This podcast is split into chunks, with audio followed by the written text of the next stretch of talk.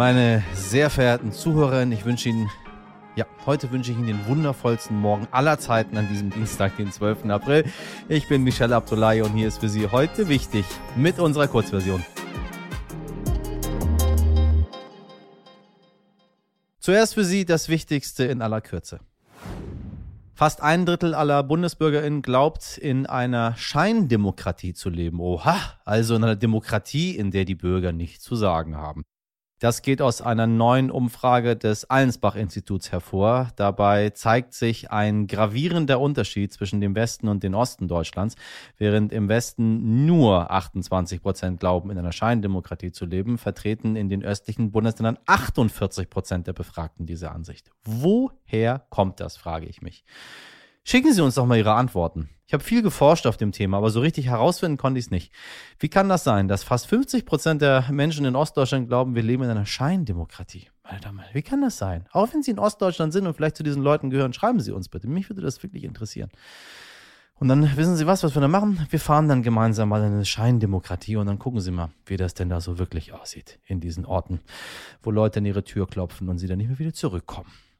Gute Nachrichten für alle, die sich gerne über Spritpreise aufregen. Ich habe einen neuen Aufreger für Sie. Das Statistische Bundesamt hat bekannt gegeben, dass in der ganzen EU nur Finnland und Schweden einen höheren Dieselpreis haben als Deutschland. Alle anderen Länder liegen darunter und zum Teil deutlich.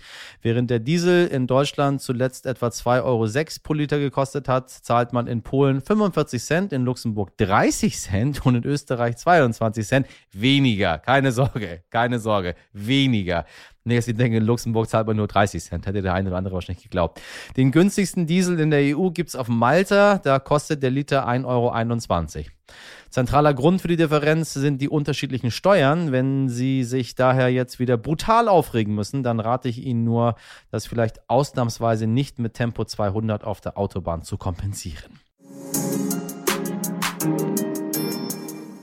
Es war zu viel. Mit diesen Worten hatte die grüne Bundesfamilienministerin Anne Spiegel am Sonntagabend ihr Verhalten nach der Flutkatastrophe im Ahrtal zu erklären versucht. Sie war damals als Umweltministerin von Rheinland-Pfalz zehn Tage nach der Flut mit ihrer Familie in einen vierwöchigen Urlaub gefahren und dafür stark kritisiert worden. Das Ganze war jetzt wohl auch der grünen Spitze zu viel, denn gestern Nachmittag gab Anne Spiegel bekannt, von ihrem Amt als Familienministerin zurückzutreten. Grund dafür politischer Druck. Gut so sagen die einen, die Arme sagen die anderen.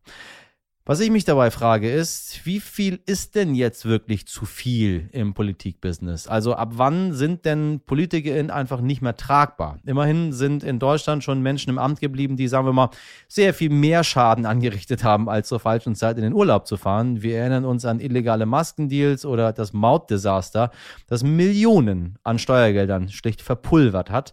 Konsequenzen daraus? Nüscht gab es für Anne Spiegel also wirklich keine Alternative als den Rücktritt. Darüber spreche ich heute in einem sehr spannenden Gespräch mit der Leiterin des RTL und NTV Studios Berlin, Jutta Bielich-Wonka, die mir ganz gut erklärt hat, warum ich nicht ganz so auf dem richtigen Weg bin, ihrer Meinung nach.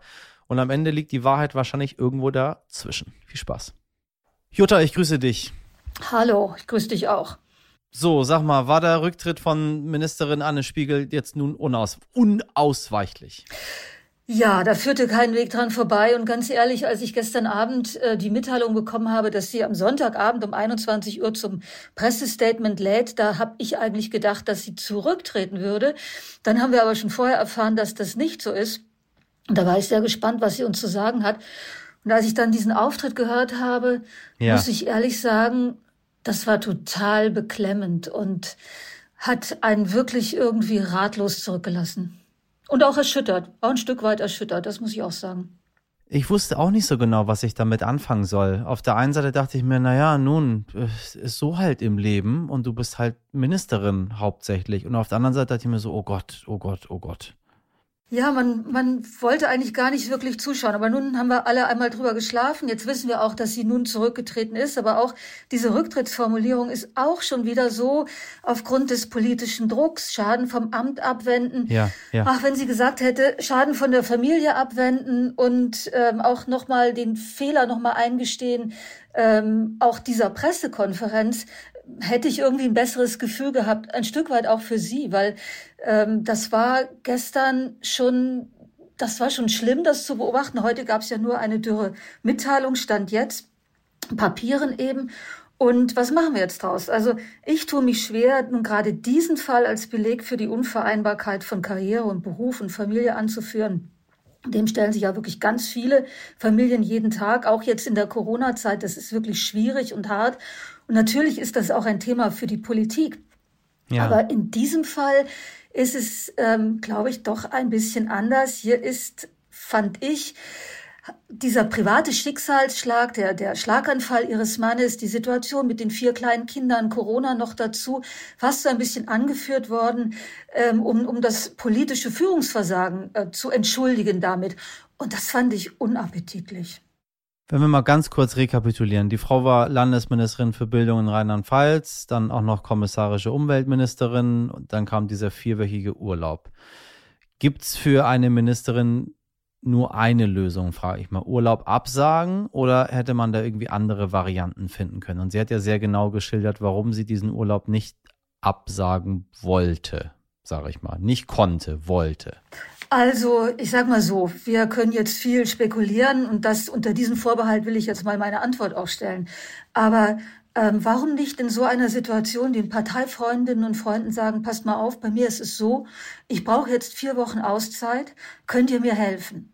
Wir wissen nicht, ob das stattgefunden hat. Wir wissen auch nicht, ob diese Diskussion geführt worden ist. Aber ich halte das nicht für völlig ausgeschlossen, dass man das macht. Ähm, wir können uns erinnern an die Situation von dem damaligen Bundesfinanzminister Schäuble, der schwer krank einen Klinikaufenthalt einfach ähm, machen musste. Es ging nicht anders. Richtig, ja, und Äh, da hat sich nicht zuletzt die damalige Kanzlerin ähm, quasi hinter ihn gestellt und gesagt, okay, dann, dann ziehen wir diese Zeit durch und bitte bleib mein Minister. Natürlich ist Politik ein sehr hartes Geschäft, aber es ist jetzt nicht so, dass es absolut unmenschlich ist. Und deswegen glaube ich, ähm, vielleicht wäre eine Alternative möglich gewesen. Ich weiß aber nicht, ob sie das wirklich besprochen hat. Ähm, dass, wenn es so gewesen wäre, dass sie darum gebeten hat und da abgeblitzt wäre, das wäre natürlich ein Desaster. Ähm, und dann wäre es auch etwas, wo die Grünen Grund hätten, sich mal zu fragen, wie sie eigentlich miteinander umgehen. Jutta, es ist jedes Mal ein Vergnügen mit dir. Ich danke dir sehr für das Gespräch. Danke auch. Bis dann. Ohren auf. Beziehungsweise lautet die Devise heute eher Augen auf, zumindest für all jene, die gerne joggen gehen und das am allerliebsten rund um Landsberg am Lech tun, denn dort treibt ein fieses Tier sein Unwesen und es hat es wohl vorzugsweise auf Jogger abgesehen. Jogger, die zu schnell durch den Wildpark laufen. Ein Bussard, meine Damen und Herren, ein Bussard. Ja, ein Bussard, genauer ein Mäusebussard und zwar ein ganz schön aggressiver, wie es von den Parkbetreibern heißt. Immer wieder attackiert er Menschen, die im Wildpark joggen gehen und verletzt sie mit seinem Schnabel und seinen Krallen am Kopf. Und das ist bei so einem Raubvogel gar nicht so ohne, meine Damen und Herren. Die Parkbetreiber haben daher schon ein Schild aufgestellt. Aggressiver Mäusebussard laufen sie langsam. Steht drauf. Lieben wir Germany nicht, meine Damen und Herren, das Land, wo einfach schöne Schilder aufgestellt werden. Aggressiver Mäusebussard, laufen Sie langsam. Denn offenbar hat der Bussard nur mit Menschen ein Problem, die für seinen Geschmack äh, sich zu schnell bewegen. Eine Art Wutbürger sozusagen. In Städten gibt es ja nun auch genügend Senioren. Meistens sind es eben alte Männer, die Fahrradfahrern auf dem Bürgersteig Stöcke in die Speichen werfen oder Joggern ein Bein stellen. Ja, ja, die gibt es. Weil sie sagen, was? Das habe ich ja noch nie gehört. Oh, doch, meine Damen und Herren. Oh, doch. Ob der Mäusebussard auch ein fanatischer Anhänger von Recht und Ordnung ist, ist noch unklar. Bislang konnte nicht geklärt werden, wieso er Jogger attackiert. Auch da der Einzige im Wildpark ist, der das tut. Vielleicht will er einfach nur seine Ruhe und kann Hektik nicht abhaben. Ist ja immerhin ein geschützter Wildpark, in dem er sich da niedergelassen hat. Oder vielleicht ist er auch einfach nur ein Arsch. mein Rat auf jeden Fall, liebe Community. Ehe Sie jetzt mit der Helm in den Park joggen gehen, lassen Sie den komischen Vogel doch einfach seinen Park. Wer weiß, auf was für Ideen er sonst noch kommt. Das war's schon wieder mit heute wichtig in der Kurzversion. Wenn Sie mehr über politische Fehltritte und wie man sich dafür entschuldigt hören wollen, dann gibt es ja noch unsere Langversion. Und ansonsten sind wir morgen wieder für Sie da, wie immer ab 5 Uhr. Wenn Ihnen bis dahin noch was auf dem Herzen liegt und Ihnen einfach nur langweilig ist, schreiben Sie uns an heute wichtig jetzt stern.de. Ich wünsche Ihnen einen wundervollen Dienstag. Bis morgen, Ihr Michel Abdullahi.